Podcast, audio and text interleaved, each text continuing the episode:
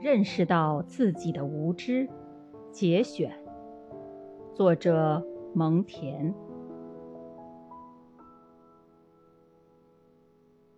谁要摆脱无知，就要先承认无知。经义是一切哲学的根本，探索是进步的基础，而无知，则是死胡同。骄傲的人宁愿做满口胡言和谎言的首领，也不愿做真理学校的弟子。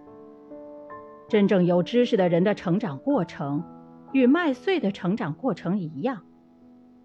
麦穗空的时候，麦子长得很快，麦穗骄傲地高高昂起。但当麦穗成熟饱满时，它们开始谦虚地垂下麦芒。